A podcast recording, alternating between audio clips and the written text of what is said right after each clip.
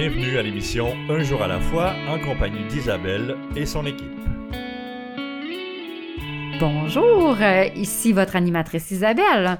Alors bienvenue à tous, bienvenue à notre émission Un jour à la fois qui est dédiée au mouvement des alcooliques anonymes. Les alcooliques anonymes sont une association de personnes qui partagent entre elles leur expérience, leurs forces et leur espoir dans le but de résoudre leurs problèmes communs et d'aider d'autres alcooliques à se rétablir. Le désir d'arrêter de boire est la seule condition pour devenir membre des AA. Les AA ne demandent ni cotisation ni droit d'entrée, nous nous finançons par nos propres contributions.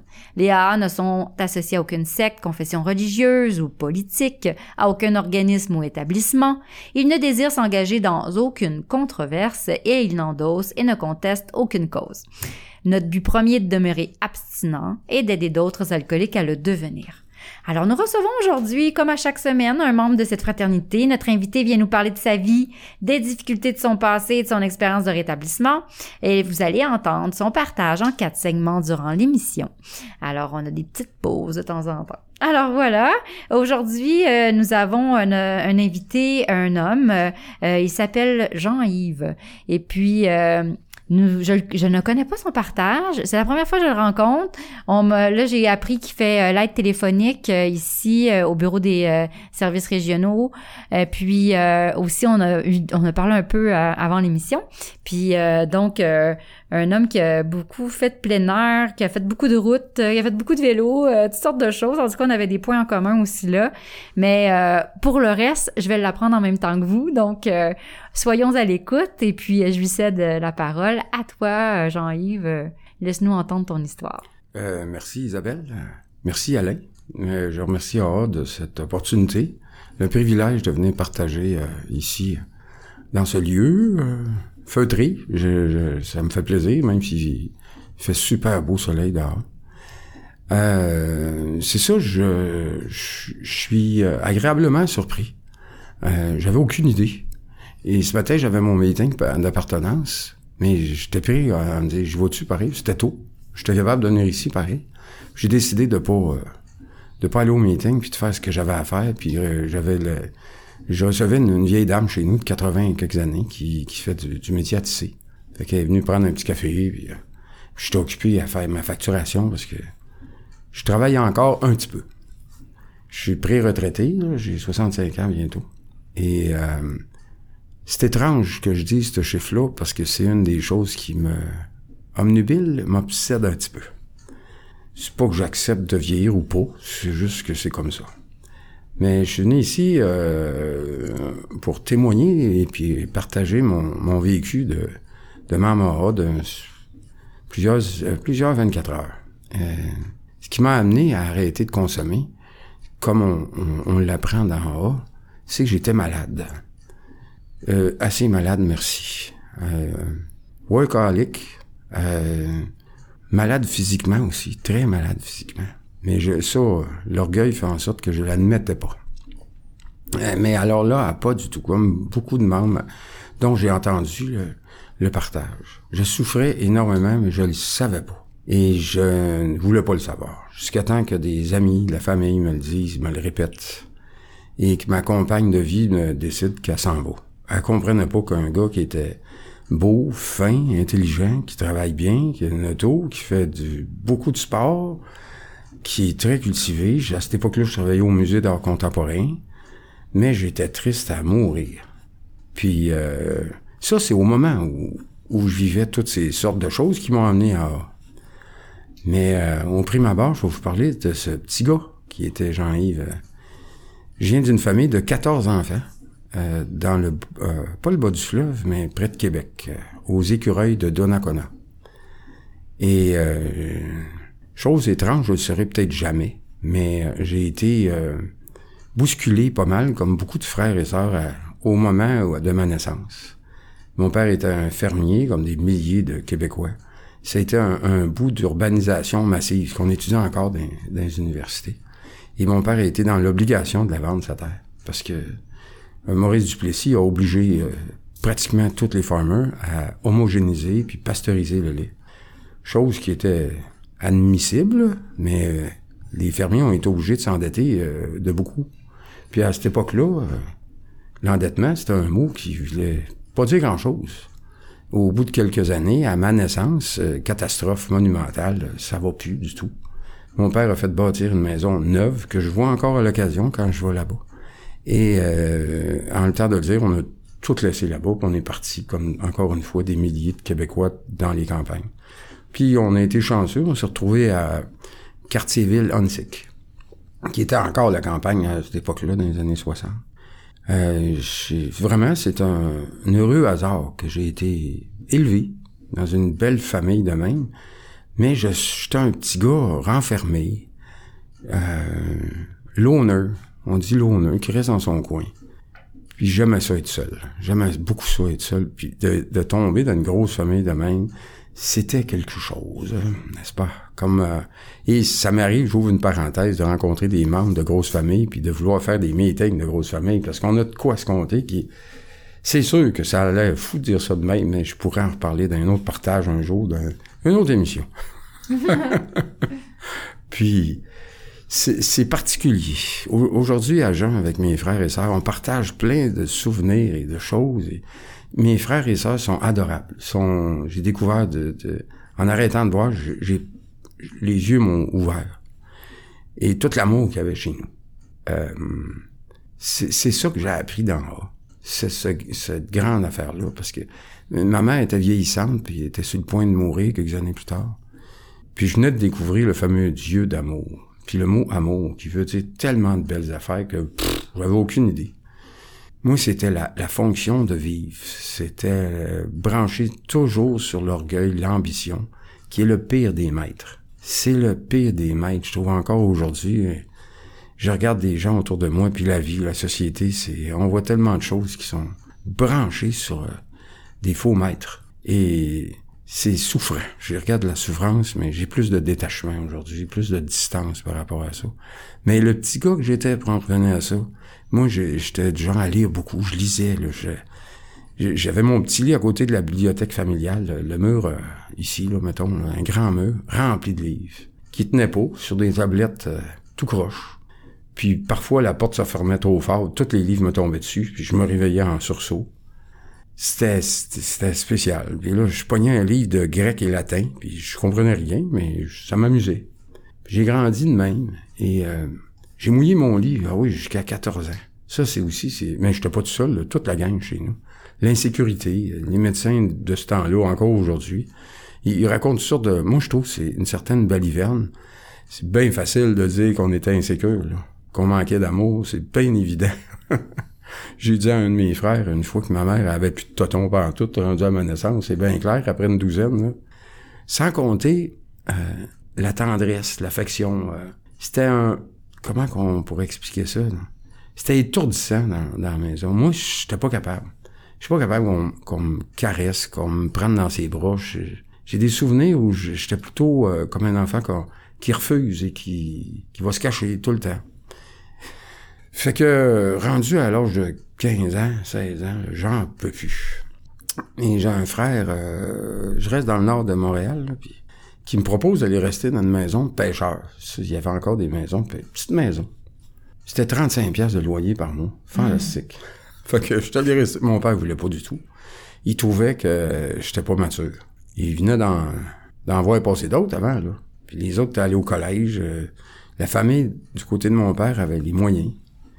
Mais tout ça pour dire que ça a été... Euh, j'ai cheminé comme ça. Euh, puis je suis devenu un jeune homme très complexé. Je l'ai découvert encore plus en vieillissant. Ce qui m'a amené, à, comme bien du monde en haut, à trouver et à chercher un remède. Il y a eu le sport, il y a eu les scouts, il y a eu paquet d'affaires, mais l'alcool est arrivé là-dedans. Puis ça a été une grande délivrance. Mais euh, le paquet de complexes dans un mon arrière d'occiput ou je sais pas quoi dans la tête, dans le corps, il restait là, en stand-by. Pas à peu près. Puis ça faisait mon affaire. Parce que j'étais un, bon... Euh, j'allais dire un bon menteur. J'étais malhonnête vis-à-vis moi-même. Je l'ai appris après. Là. J'étais pas capable d'admettre euh, quoi que ce soit parce que j'étais un winner, en plus. J'étais bon à l'école, j'étais bon dans les sports, mais j'étais fuyant. J'ai eu quelques blondes étant à cette époque-là, puis je me faufilais pour pas me retrouver dans une position où on me dirait des, belles affaires ou encore euh, avoir des conversations intelligentes. J'étais pas, j'étais pas ouvert à ça. Je savais pas comment, je savais pas comment me, me placer là-dedans. Ça a pris du temps. Mon père, il disait, ça prend du temps avant de faire un homme, puis ça me résonnait en dedans de moi. Puis je me disais, un jour, un jour. Puis aujourd'hui, ben, c'est un jour à la fois, c'est pour ça que je suis ici. puis il y a des fois, euh, comme les promesses nous disent, euh, parfois lentement, mais assurément, je me développe et je m'épanouis d'une façon euh, que... Tu sais, c'est ça, je m'aime bien. C'est ça qui est arrivé. Mais dans ce temps-là, j'avais une blonde, je me rappelle, elle me trouvait donc beau puis fin. Est-ce que j'étais pas capable d'admettre ça? Je pouvais pas admettre que quelqu'un me trouve beau ou fin. Fait que voilà. voilà, voilà. Beau fin. Ah oui, t'acceptais pas facilement de recevoir, de recevoir tes qualités, de recevoir 14 enfants. C'est quelque chose, hein, des grosses familles comme ça, j'essaie d'imaginer. Ça doit être... Euh, puis t'es le quatorzième, t'es le bébé de la famille. Le douzième. Ah, le douzième. OK, le douzième de 14. Ouais, OK. Euh, quand même. Ouais, mais j'ai hâte de, de, voir comment ça se déroule pour le reste de ton histoire. Puis aussi, euh, j'entends beaucoup de calme dans ta voix. T'es es, très posée. Euh, ça m'inspire beaucoup à de la sobriété. Tu, tu, c'est comme j'ai hâte de voir aussi comment le programme a pu a pu euh, guérir des choses ou te faire évoluer sûrement en, l'homme que t'es aujourd'hui que, tu dis je m'aime aujourd'hui tu sais. Fait que c'est à dire que t'es passé de quelqu'un qui est prêt à recevoir de l'amour qui qui se retire qui se cache mais puis euh, aujourd'hui un homme qui qui assume puis qui est capable de vivre dans avec un Dieu d'amour puis tout ça fait que ça c'est plein de petits mots comme ça de petites, choses que tu places en même temps que je trouve qui qui démontrent que tu es dans le programme. Alors on va aller tout de suite à la pause puis on revient euh, à toi pour ton ton partage. Je me sentais seule, angoissée, agressive et je m'apitoyais sur mon sort. Je voulais juste mourir. C'est pourquoi je continuais à boire. Personne n'aurait pu vivre un tel cauchemar. Puis j'ai assisté pour la première fois à une réunion des AA. À mesure qu'elle se racontait, j'ai découvert que toutes ces personnes avaient connu le même enfer. Je n'étais donc pas la seule. Elles m'ont aidé à cesser de boire et m'ont redonné le goût de vivre. Les alcooliques anonymes, ça fonctionne. Cherchez-nous dans l'annuaire téléphonique, dans votre journal ou sur aa.org.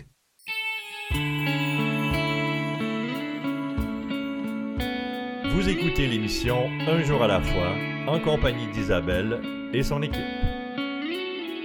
Bonjour, alors toujours Isabelle au micro en compagnie de Jean-Yves. Alors, euh, j'espère que vous êtes toujours des nôtres. Alors, pour ce deuxième segment, je vais faire la, ben, la lecture d'un court texte de la littérature AA. Euh, J'ai pris une réflexion quotidienne dans le livre des réflexions quotidiennes. Alors, je suis à la page 251 et c'est le 30 août. Ça se dit comme ça, une seule condition. Il fut un temps où les groupes multipliaient les conditions d'admission. Chacun avait une peur folle que quelqu'un ou quelque chose fasse chavirer la barque. La liste totale était interminable. Si on avait appliqué partout toutes ces règles, personne n'aurait pu devenir membre. Les douze étapes et les douze traditions, page 160. Je suis reconnaissant que la troisième tradition n'exige que le désir d'arrêter de boire. Depuis des années, je n'arrivais pas à tenir mes promesses. Dans le mouvement, je n'avais pas à faire de promesses, je n'avais pas à me concentrer.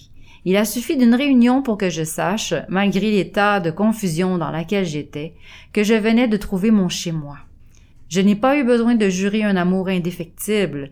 Des étrangers m'ont pris dans leurs bras en me disant le meilleur est à venir. Et, un jour à la fois, ça se fait.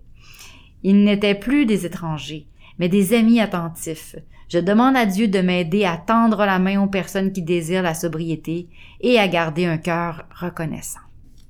Ouais, je suis même, j'ai même, c'est moi qui va, qui va avoir les larmes qui montent aux yeux. Finalement, on parlait de sensibilité durant la pause. Alors, euh, ben oui, ça me touche beaucoup parce que j'ai le cœur reconnaissant. Je suis très reconnaissante pour euh, le mouvement des alcooliques anonymes. Alors, sans plus tarder, je vais laisser parler Jean-Yves. Ce matin, quand j'étais chez moi, je m'en venais ici. Euh, beaucoup de, pas tant que ça, mais certaines euh, maximes, certains chapitres complexes, euh, concepts de A me sont venus. En l'occurrence, cette page-là qui fait allusion à cette belle affaire qu'on appelle la liberté. Mhm. D'en haut, beaucoup de membres arrivent avec un orgueil démesuré, puis c'est exactement ça. Il y a tellement de règlements dans toi que tu peux pas admettre d'être libre. Ouais. T'arrives d'un endroit où on t'aime, comme t'es, fucké, euh, qui pue, qui est sale, qui est tout croche. Puis on dit t'es libre. Tu le crois pas, ça se peut pas. Et cette liberté se trouve dans ce petit secret de se rendre compte que tu peux vivre sans règles, sans règlement. C'est ça je veux dire. Et moi, à mon époque, quand j'ai arrêté de, de boire, ou plutôt mon cheminement à moi, quand je suis arrivé, j'étais euh, dans une boîte fermée. Euh, pendant des années, moi, j'ai fait du yoga le matin. J'ai fait mes 25 push-ups. Euh, je faisais des vocalises, j'essayais de chanter dans, dans la douche. hein. Tout était en fonction de toujours être excellent ou bon. Je pouvais pas, quand j'écrivais quelque chose, j'ai joué de la guitare pendant 20 ans dans un, avec une gang, puis on avait du fun, tu sais. Fallait que tout soit bon. Je faisais à manger, il faut, puis un jour, tout ça craque. Ça craque de, de, d'accepter d'aller jouer au, soccer, puis d'après ça, de faire une bande de, euh, d'aller jouer avec une gang de, que tu connais pas, de musiciens, quand tu, pff, tu sais pas ce qui va arriver. Mais avec l'alcool, tout est possible. Puis t'es souvent frustré ou déçu de tes performances, mettons, parce que ça finit que t'as trop eu, t'as trop dépensé, mais je, vais revenir à ça. J'ai tellement aimé ça, cette bout-là du 30 août, là, la, la- la lecture que tu viens de faire. Ça m'a beaucoup allumé quand je suis arrivé, parce que j'ai compris qu'en dedans c'est de même, que la société est comme ça. Et il m'est revenu, euh, une des affaires qui m'est revenue de ma jeunesse, au moment où je prenais conscience de ces phrases-là, j'étais, euh, j'avais 18 ans. Puis je travaillais, j'ai étudié à l'Université de Montréal en anthropologie, puis j'étais dans un marxiste-léniniste, puis je vendais le journal La Forge au mé- des métros de Saint-Henri. Puis je me promenais en vélo partout. Et ça avait pas de sens. Et euh, comme vie de petit gars, mais il y a bien des petits gars qui vivent ça, je pense. Et je restais dans une genre de commune, un bordel qu'on a loué dans le centre-ville, avec mon frère puis cinq, six autres amis. Et à un moment donné, la police a tourné autour de nous autres et ils sont tous fait arrêter, sauf moi, je travaillais. Puis ils étaient toute la gang au, à la Commonwealth Plywood. Et moi, j'avais des journées de lecture du manifeste du Parti communiste. Une affaire. J'ai écrit beaucoup là-dessus, euh, autant dans la quatrième étape que dans ma vie. Euh, confusion, tu sais. peut pas être plus confus que ça, là, tu sais. C'est pas sérieux. C'est pas sérieux, un petit gars de 18 ans qui fait ça, ça mènera... euh, Il y en a, il y en a que ça a amené quelque part. Moi, ça m'a amené que j'ai éclaté. Rendu en septembre euh, 78. En l'espace de quelques semaines, j'ai dit à ma mère, mon frère, je m'en vais. Je sais pas où je m'en vais, mais je m'en vais. J'ai pris un billet de train, un billet d'avion ouvert pour euh, Paris. 300 quelques pièces, je pense. Je suis parti quasiment un an. Et ça m'a épanoui, parce que d'en haut, on a J'allais ouvrir la petite parenthèse de la fuite. Ben oui, c'est pas, pas bien grave, la fuite. C'est pas, c'est des grandes phrases de dire que euh, que c'est une, fuite. Oui, ben oui, j'en ai fait plusieurs dans ma vie. Puis euh, il y a même un grand philosophe qui parle de l'éloge de la fuite. Il y a bien des fois où c'est peut-être mieux de fuir, parce que les êtres humains, on est comme ça. Ou bien on reste sur place, on est figé, ou bien on recule ou on fuit, tu sais. On avance, on fonce dans le tas. Moi, j'avais pas mal les trois en dedans de moi, là. Ça dépend des gens, mais moi, je pouvais autant foncer que... Et c'est peut-être tant mieux que je sois parti. Et j'ai découvert l'amour. Une femme qui m'a aimé, une jeune fille de mon âge. En plein désert. C'est, c'est, comme une autre histoire qui se peut pas. Que j'ai écrit, évidemment. Je suis revenu au Québec, l'âme en peine, en me disant, j'y retourne, ça se peut pas. C'est, c'est impossible. Faut que j'y retourne. J'avais plein de contacts euh, que je me suis fait là-bas. J'ai fait les vendanges. Je suis parti en Irlande faire le houblon, le cueil de houblon pour la bière. Puis mon grand chum, ma maîtresse principale, l'alcool, était toujours là, tout le temps. J'ai été chanceux de tenir bien l'alcool. Mais les aventures d'alcool sévères, je les cachais loin derrière de moi. Les blackouts que j'ai eus, les affaires, il m'en vient encore aujourd'hui. Puis le deuxième voyage, je suis reparti assez vite. Là, ça a été encore plus la fuite. Et je me suis retrouvé en Europe à me dire, je reste ici pour de bon. je pense encore de l'état d'esprit que j'avais, d'être pris entre deux murs, puis de plus bouger. Je reste-tu en France, je m'en vais dessus. Puis un jour, je suis retourné en Irlande, puis j'ai eu un gros accident de tour avec un mort, puis un paquet de choses. Ça, ça a été euh, la, la goutte, un, un, des, des petits bas-fonds que je commençais à avoir. C'est pas un gros, évidemment. Sur le bord du fossé, euh, le gars qui m'a embarqué, c'était un témoin de Jéhovah de New York et qui avait acheté une voiture en France. Et moi, j'étais en France, il me prend sur le pouce. Puis, you are on the wrong side. Je disais, t'es pas du bon bord. Parce qu'en en Irlande, faut conduire à, tu sais, c'est pas, c'est tellement différent, l'Irlande. T'as quelques autoroutes autour de la capitale, puis des grosses villes, puis le reste, c'est des routes très méandres. Des, des, ça tourne sans bon sens. Fait qu'on a eu un face à, face éclair. Pas à grande vitesse, mais mettons, euh, 100 000 là-bas, 20, 30 000 à l'heure, tu sais. Mais ça fesse fort, tu sais. Et le, le, le- ben, je, vous- je vous raconterai pas tout ça en détail, c'est pas nécessaire, mais moi, c'était de voir ce gars-là qui prie Dieu. J'étais tellement en joie le vert de ce qui m'arrivait que j'étais sans connaissance, et puis la police qui est là, l'ambulance, tout le monde pleure, je sais pas quoi faire. Moi, je suis relativement correct. Puis là, je vois ce gars-là qui veut pas embarquer dans l'ambulance, il a la face en sang, puis qui parle de Dieu sans... tu sais, Dieu est avec nous, Dieu est, il, est prêt à se lever. C'est un témoin de Jéhovah, j'en revenais pas, pour aller euh, soigner, aider euh, ceux qu'on avait frappés. Je me suis retrouvé à l'hôpital, et euh, je broyais ma vie.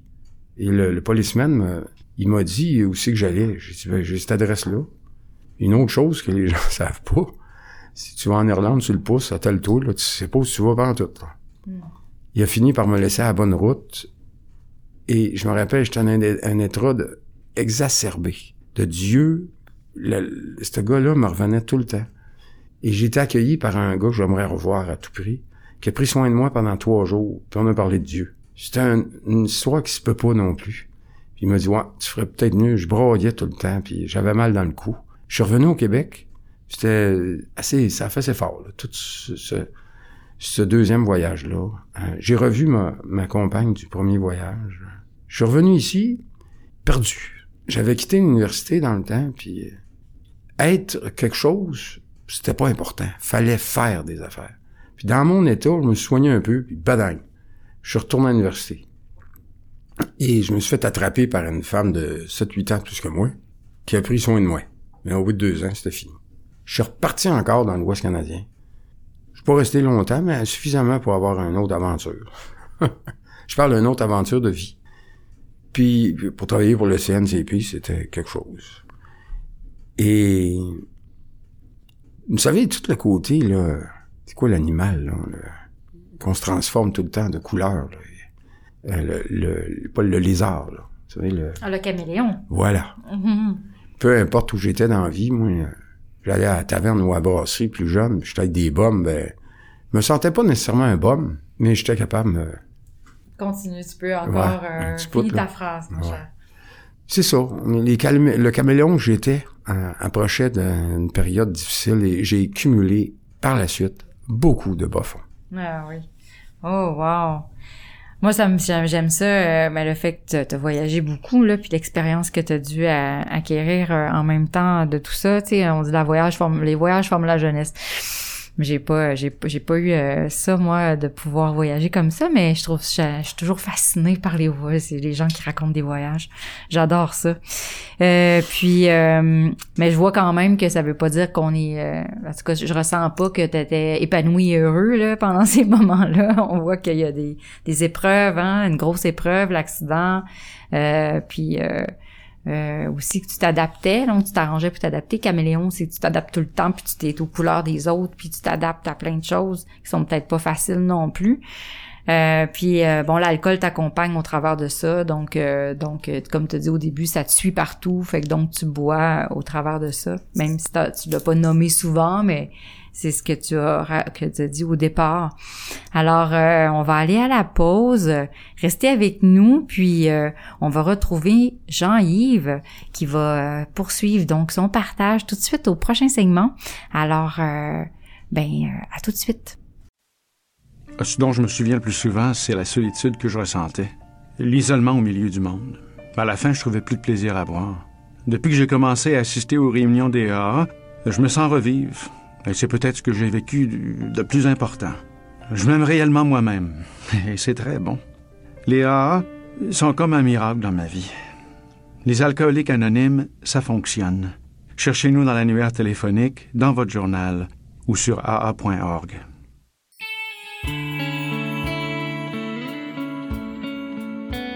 Vous écoutez l'émission Un jour à la fois en compagnie d'Isabelle et son équipe. Bonjour, toujours Isabelle au micro. Alors, euh, bienvenue, nous sommes de retour à l'émission Un jour à la fois. Alors, je vais vous expliquer un peu euh, comment trouver notre émission. Euh, nous avons un site pour notre émission de radio. Ce site est un jour à la fois, trait d'union, émission.org. Vous allez y trouver la liste de nos radiodiffuseurs et les horaires de diffusion.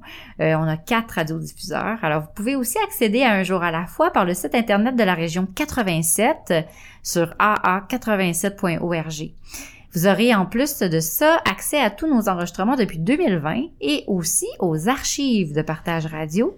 Les podcasts aussi, euh, nous en avons plusieurs, euh, puis euh, c'est tout intéressant, autant les uns que les autres, puisque c'est toutes des belles personnes en rétablissement. Et puis ça, vous pouvez l'écouter via toutes les plateformes, donc euh, celle de votre choix. On est aussi sur YouTube.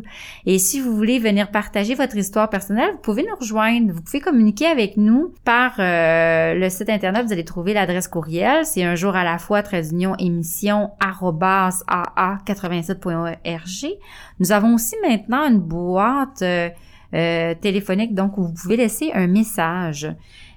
pour puis vous pouvez nous téléphoner donc au 514 374 3688 poste 3. Alors, si vous voulez venir partager, nous laisser un commentaire, alors voilà, vous avez euh, deux moyens, assez facile. Euh, aussi, euh, nous sommes à Montréal, donc si vous voulez venir partager, il faut venir ici au bureau des services régionaux au 3920 rue Rachel. Alors, nous enregistrons le week-end. Alors, vous êtes bienvenus avec nous, donc, pour vivre cette expérience-là. Aujourd'hui, donc, c'est Jean-Yves qui nous raconte son histoire, son, son histoire, son parcours de vie. Euh, qui va suivre avec son rétablissement tout à l'heure. Donc là, il nous par il parcourt le monde, euh, il va à plusieurs endroits. Et là, il est en Colombie, euh, non, dans l'Ouest canadien, l'Ouest canadien. Donc, puis aussi, il dit qu'il pogne quelques bas-fonds, là, on va dire. et puis aussi, on va le laisser nous raconter la suite, là, comment ça se passe dans son son monde intérieur, on va dire comment il vit ça, sa, vie, parce qu'il est un être sensible. Ce que je peux voir, c'est que je pense que c'est un être hypersensible. Alors à toi, Jean-Yves. C'est ça, je, je parlais tout à l'heure de ces nombreux voyages que j'ai faits, puis des bas-fonds que j'ai collectionnés, que je cachais en moi. Peu importe où j'étais, la langue que je parlais, le pays où j'étais, c'était facile pour moi de plus en plus comme euh, quelqu'un qui apprend à patiner, euh, de me retrouver qui que ce soit je me suis fait arrêter. il n'est jamais rien arrivé d'assez grave, à part l'accident en Irlande que j'ai eu. Mais les bas-fonds que j'avais étaient d'ordre euh, de, j'associais ça à mon ma petite enfance où je fuyais. Il était temps que je parte. Je poignais mon sac à dos, j'étais tout content de m'en aller. Le soir d'avant, la plupart du temps, j'avais mal été là. Il n'y avait pas eu de choses assez graves. J'arrivais, je disais à mes, mes connaissances, les gens qui me m'hébergeait, je m'en vais, là. Je savais pas où j'allais. Je partais. J'étais un grand marcheur. Je pouvais marcher 30, 40 kilomètres euh, sans problème. Coucher, parce que être itinérant ici, c'est difficile, mais se promener sac à dos en Europe, encore aujourd'hui, c'est pas bien, bien dur. C'est, quasiment convenable. Tu peux mener une vie de même euh, très facile, pas, pas ici. Ici, il y a des règles, des droits, mais surtout le froid. Ça, ça arrête le monde. c'est sûr. Fait que j'ai couché toutes sortes de places, mais j'étais un gars bien équipé, comme on dit. Et euh, les, les, je vais en revenir à la consommation que j'ai pu, mettons comme en, Irlande.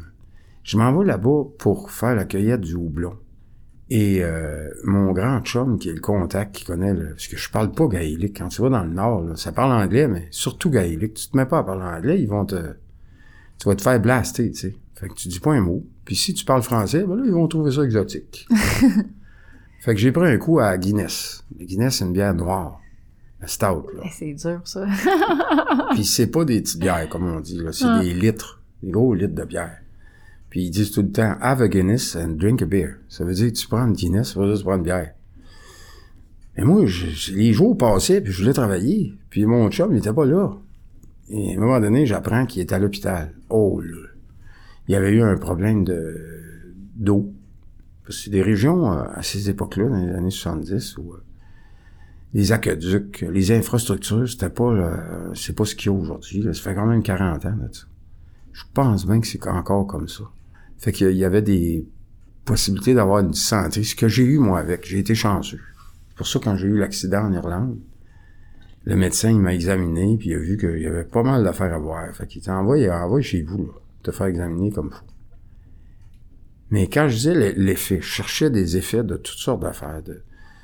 Puis quand j'avais un effet d'échec, euh, je broyais ma vie en dedans de moi, puis j'étais en maudit, mais je l'ai tout fait, tout ça, puis je buvais encore, mais là, ça, y avait plus d'effet.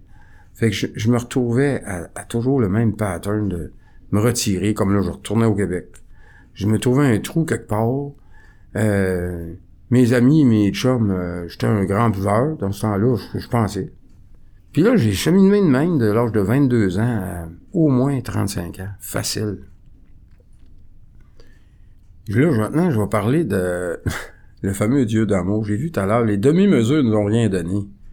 Dans mon actif, là, c'était fou, mon affaire. J'adorais avoir des échecs, euh, des succès. J'avais des Pareil, succès. J'avais des succès incroyables, professionnels. J'ai continué à étudier, mais le, le côté triste et amer que j'avais en moi prenait trop de place des fois, même si j'avais des, des succès. Fait que le moindre échec, je tombais. Je tombais, puis il y avait une sorte de saboteur en moi qui démolissait tout à peu près tranquillement ce que j'avais autour de moi. Euh, je changeais de vie, je changeais de monde, puis je me retrouvais à faire autre chose. Puis euh, là, je- j'ai cheminé de même à- et j'ai fait un cours comme éducateur à, l'université que j'ai pas terminé. Puis je suis devenu éducateur spécialisé dans des centres, euh, toutes sortes de centres. Et j'ai travaillé en psychiatrie, puis en pédopsychiatrie, où là j'ai vu toutes sortes de choses et j'ai appris des choses sur l'alcoolisme, justement. Ça aussi, ça m'a enragé quand je suis arrivé dans A, parce que ça pouvait pas, pas moi, voyons donc. J'ai tout étudié, j'ai tout vu. C'est pour ça que, sais, il faut pas oublier qu'on a affaire à l'alcool. Puis moi, j'essayais de contrôler ça, fait que j'avais une job où je travaillais 7 jours semaine, puis j'avais 7 jours de congé. Hmm. Je suis pas alcoolique, j'arrête de boire avant 7 jours. C'est toujours ça que je faisais. Ouais, ouais, ouais. Quand arrivait la septième journée, je me pactais à la fraise, là, ça avait pas de bon sens. Je me relevais le lendemain, puis là, j'avais du lavage, plein de choses à faire. Puis j'étais un gars qui faisait ce qu'il avait à faire, en principe. Mais pour ce qui est de l'épanouissement, euh, d'être libre en dedans de moi, oui. Je continuais à être actif de toutes sortes d'affaires que je faisais, d'étudier, de faire des, des 50 longueurs de piscine, des affaires de fou. Encore un autre bas-fond rendu à la fin. J'ai commencé à allumer de voir un thérapeute. J'avais des amis, il y avait une blonde qui voyait un thérapeute. Bon, on va aller voir un thérapeute. Qui m'allume pour me dire que c'est peut-être pas ta place de travailler en psychiatrie. Après 5-6 ans. Hmm. Mais j'étais un gars très intense, puis qui adorait ça, étudier. euh. Pédopsychiatrie, c'est fascinant, la psychiatrie avec, tu sais. Mais j'avais pas allumé sur le fait que la santé mentale est une chose, puis avec l'alcool, c'est explosif. J'avais ça dans moi, comme tous les êtres humains. Et j'ai continué de même. Je me suis soigné avec ce thérapeute-là. J'ai fait des jeûnes. J'ai essayé. Puis là, à un moment donné, ça allait un peu mieux. Encore des succès. Puis à un moment donné, j'ai un, frère qui travaille dans le cinéma. Il vient me chercher. Là, c'est le bout du bout. Là, je me retrouve euh, dans le cinéma euh, comme accessoiriste, dans le décor. Je fais toutes sortes de trucs, tu sais. Et euh, je reviens au, à mes voyages de, du BC, puis même en Europe, j'ai conduit des camions. Je suis allé chercher ma classe de chauffeur que j'ai encore aujourd'hui. Fait que dans le cinéma, j'ai conduit des camions aussi. Ce qui m'a amené à rencontrer un paquet de monde. Puis un jour, euh, il est décédé, là. Monsieur Lauzon vient me voir, le réalisateur, puis il me demande de, de travailler comme coach. Coacher les jeunes qui, qui étaient dans le film. Un succès euh, pas possible, ce film-là. là. C'était extraordinaire. Ça m'a amené à travailler sur d'autres films, des films américains, tout ça. Mais souvent, j'avais des... C'est des univers de même, de gros succès, puis là, tout à coup, pouf. Pour X raison, t'as beau avoir des succès, faut que tu travailles, là. Ça marche pas. Je suis pas capable de gagner ma vie, puis je bouille. Puis euh, j'étais un gars qui se faisait des enveloppes budgétaires, puis là, il y a une enveloppe qui était vide, ça marche pas, là. Ben ouais, elle est vide, je l'ai toute consommée.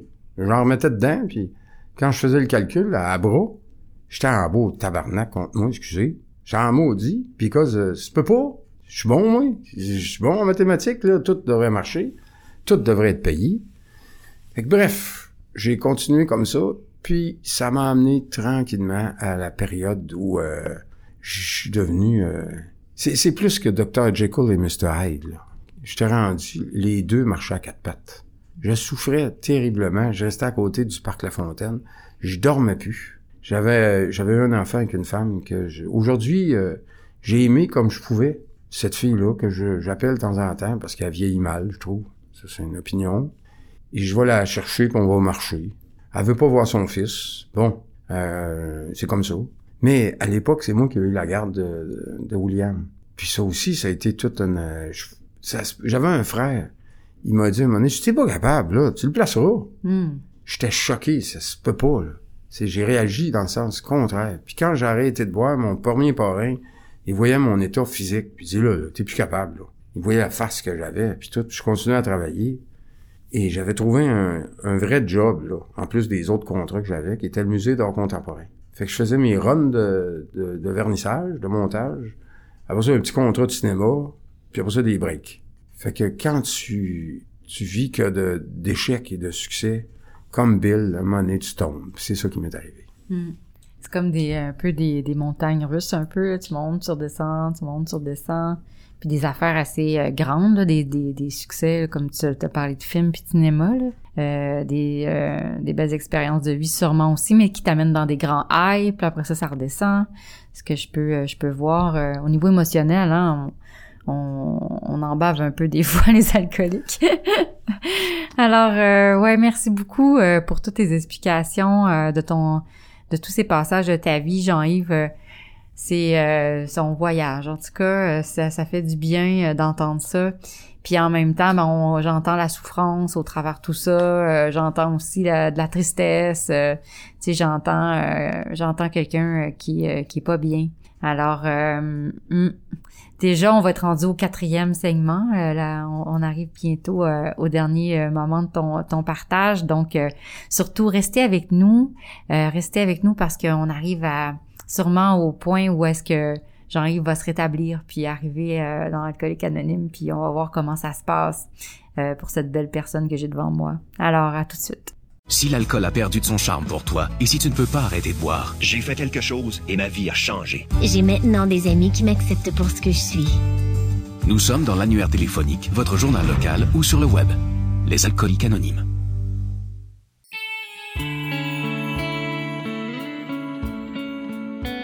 Vous écoutez l'émission Un jour à la fois en compagnie d'Isabelle et son équipe. Nous sommes de retour à l'émission. Alors, euh, toujours Isabelle au micro. Donc, c'est notre émission Un jour à la fois. Euh, je vous souhaite euh, encore la bienvenue et merci d'être là.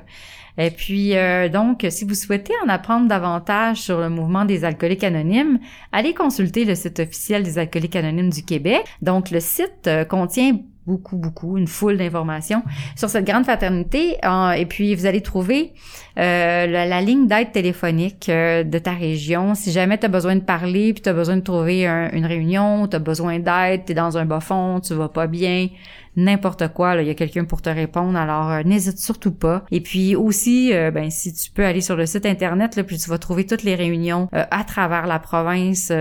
donc, il y a des réunions en Zoom, il y a des réunions au téléphone si t'as pas Internet ou si t'aimes pas ça, Internet. Alors, il y a aussi des réunions en salle.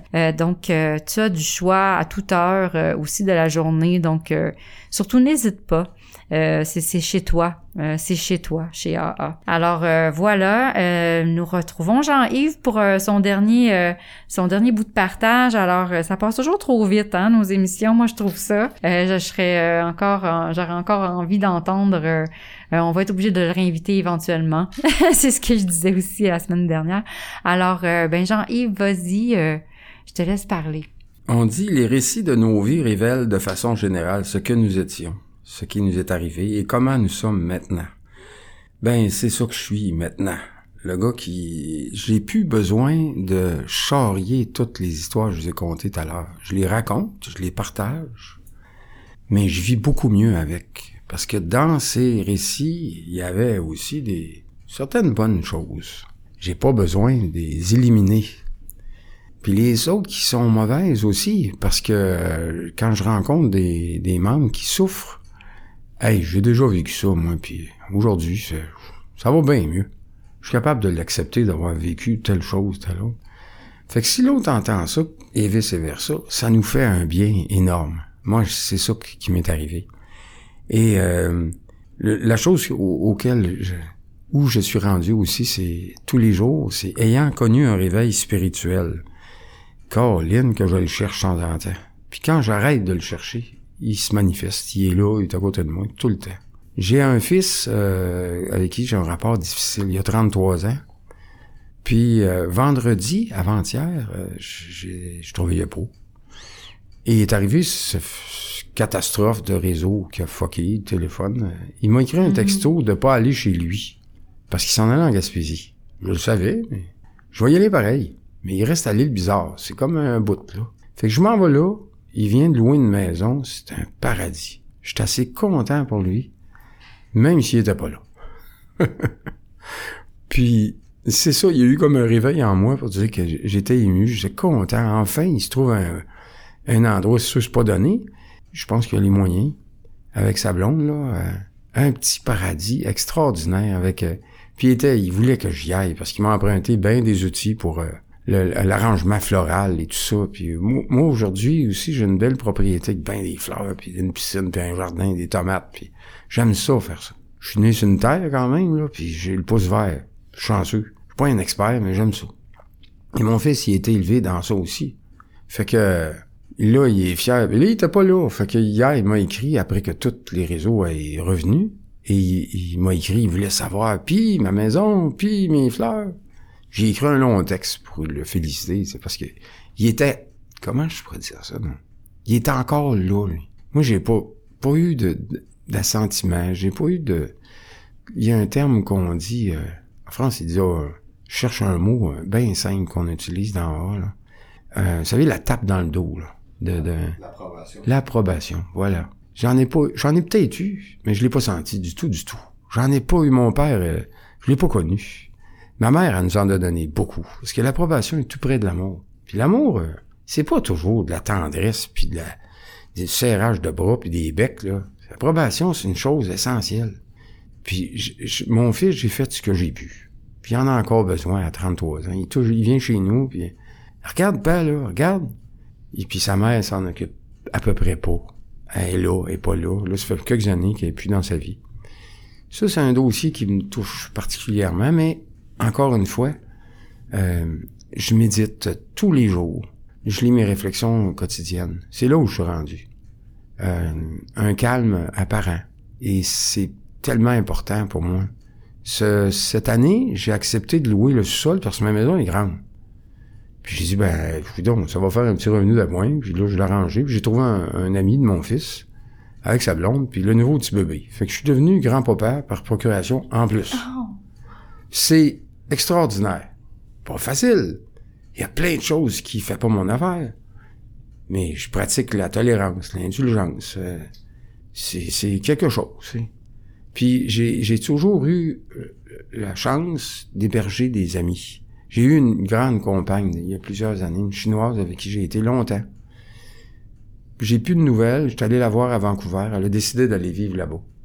Je fais du coq à l'âne, juste pour vous, vous expliquer qu'est-ce qui m'arrive depuis quelques années, puis où je suis en ce moment.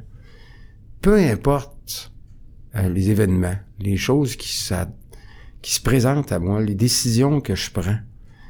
Dans la littérature, il y, a, tellement un beau langage de l'acceptation. J'accepte, c'est les affaires. Surtout quand je suis tourmenté. Comme là, j'ai j'ai une question de créance un peu, là, euh, pour la maison. Parce que je l'ai pas vendu, je l'ai réhypothéqué pour faire des affaires, puis ça marche pas à mon goût. Ça, puis je me lève avec ça le matin, je trouve ça plate. Je lui demande tout le temps, écoute, il y a rien de grave là, ça va s'arranger. Mais c'est long. Fait que euh, c'est long, c'est long. C'est tout. C'est tout ce que je peux savoir. Fait que mon parrain me rappelle à l'époque, puisque j'ai lu beaucoup, j'avais un côté intellectuel fort, qui c'était lourd, comme une, euh, un sac à dos. Puis quand on lisait la littérature ou le gros livre, il me disait, je me rappelle, Il dit, là, prends ton gros livre, là, piché sur le lit, là, va-t'en dans ta bibliothèque, parce que j'ai toujours eu beaucoup de livres. Il dit, tu pognes un Tintin, là, puis tu me rappelleras dans une demi-heure. J'étais en tabarnouche, tu sais, mais il avait raison. Il fallait que je me donne un break. Fait qu'aujourd'hui, je le fais amplement. Et je découvre quasiment, ça frise l'oisi- l'oisiveté. C'est extraordinaire. Je pensais jamais vivre ça, le, le, le côté casanier de vivre à la maison, de te faire inviter pour, puis en plus la pandémie, moi j'ai pas souffert du tout, du tout. Je travaille comme pré-retraité une journée, trois jours maximum par semaine. Je fais des voyages en plus. Je pars à Québec, m'en vais à Ottawa, monte à Sherbrooke, je reviens, c'est fini. Fait que, puis j'hébergeais du monde en plus parce qu'il y a un, membre ami qui s'est séparé, j'y ai prêté du sol il y a plusieurs années. Il est parti. Il y a eu personne. Puis là, il y a ces gens-là dans mon sous-sol. Je suis pas mal sûr qu'ils resteront pas trop longtemps parce qu'ils ont un bébé et ils en veulent d'autres. Bon. Mais ils sont jeunes. Puis lui, en plus, il semble avoir un, pas mal sûr qu'il a un problème d'alcool. Et euh, il y a eu toutes sortes de quiproquos, tu sais. Puis j'ai dit, ici, il m'appelle président des. Puis, depuis qu'il est tout jeune, qu'il sait que je suis dans A. Et mon fils, il est venu dans A beaucoup. Puis c'est ça qui est drôle. Ils se connaissent. Il y a plusieurs années, mon, mon fils été avec une, une autre compagne que j'aimais bien. Je savais pas qu'elle avait des problèmes de... On peut pas tout savoir dans la vie. De consommation. Puis j'ai dit, j'ai dit, regarde, si, tu veux, là, tu m'appelleras, tu sais. C'est pas encore fait, mais elle se monte le bout du nez, puis mon fils il est rendu avec une autre femme. Et euh, c'est ça, euh, cette grande tristesse qu'on voit dans les yeux puis les visages de ceux qui consomment. Tous ceux qui arrêtent de boire, qu'il y a un an, ou quelques mois, là, on le voit. C'est tellement rapide dans le thème de voix, dans la façon qu'ils ont de s'exprimer, les gens, que c'est clair, tu sais, comme nos droches. hein. Puis, euh, mais si, comme j'ai un ami qui m'aide, qui on se parraine un l'autre, puis des fois, je parle de Marc qui s'appelle, qui reste chez moi. Puis il me dit, oublie pas, là, il dit, s'il consomme, il est pas mal plus équipé que toi, tu sais. Ça veut simplement dire qu'il est plus fort que moi. Dans, du côté de, de- de- je, je peux pas me mélanger, là, de Mr. Hyde. Faut que je fasse attention, parce qu'il peut être monstrueux des fois. Je le vois faire, là. Je dis, wow, calme-toi, là, tu sais. Il est contracteur, puis je le vois brasser son trailer, puis le stock qu'il y a dedans, puis il est en joie le vert, tu sais. C'est, c'est, en plus, il est jeune, 30 ans. Puis là, il se calme. Là, je l'imagine avec ses employés, ou même avec sa femme, tu sais. Mais c'est ça. Je garde mes distances, puis c'est pas de mes affaires. Jusqu'à preuve du contraire. Puis peut-être qu'à un moment donné, il va venir me voir, puis il va apparaître dans haut, mais je serai, s'il reste chez nous encore, puis je le parrainerai pas, c'est, c'est certain. tu sais. Mais aujourd'hui, tous les jours, il n'y a pas une journée que je- remercie, comme on dit. J'ai beaucoup de gratitude à A, mais au ciel, la, matin, le ciel, j'ai une piscine, je m'en vais dedans, là, sacrifice, il faisait frais, hier c'était encore plus frais. C'est extraordinaire. C'est pas parfait, mais c'est extraordinaire de, de le sentir, parce que moi, ça fait, ça va faire, euh, excusez-moi, 24 ans, c'est ça. Puis, euh, je me rappelle très bien de ma jeunesse, puis il me semble que ces couleurs divines qu'on appelle le ciel, je les voyais pas, je les sentais pas. Je sentais pas la vie, comment elle était belle. Puis ça m'émeut. Hier soir, j'ai j'ai été chez un de mes frères. Vas-y, vas-y, te- je termine ça en douceur.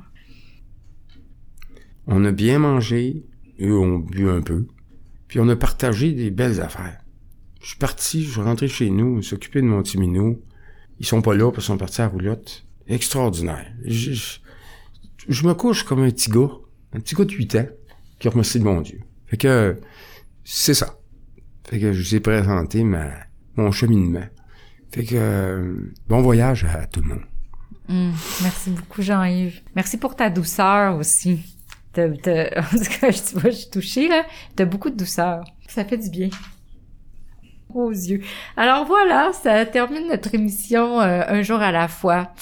Comme on peut voir, euh, euh, c'est ça, on touche euh, quand on est... euh, quand on vit sans, sans, sans l'alcool, sans, sans notre béquille et tout ça, ben on est capable de toucher à nos émotions, on est capable de vivre euh, dans le vrai, de vivre notre vérité profonde, puis d'avoir de la gratitude pour pour la vie, parce qu'elle est belle la vie. Alors, euh, je remercie tout le monde. Je remercie euh, les radiodiffuseurs. Je, je remercie nos auditeurs. Je remercie Jean-Yves d'être venu partager. Je remercie Alain d'être à la console, que vous avez entendu sa voix à un moment donné tantôt. Alors merci et bienvenue. Euh, Revenez nous voir à notre émission. Et puis je vous souhaite une belle semaine. À bientôt.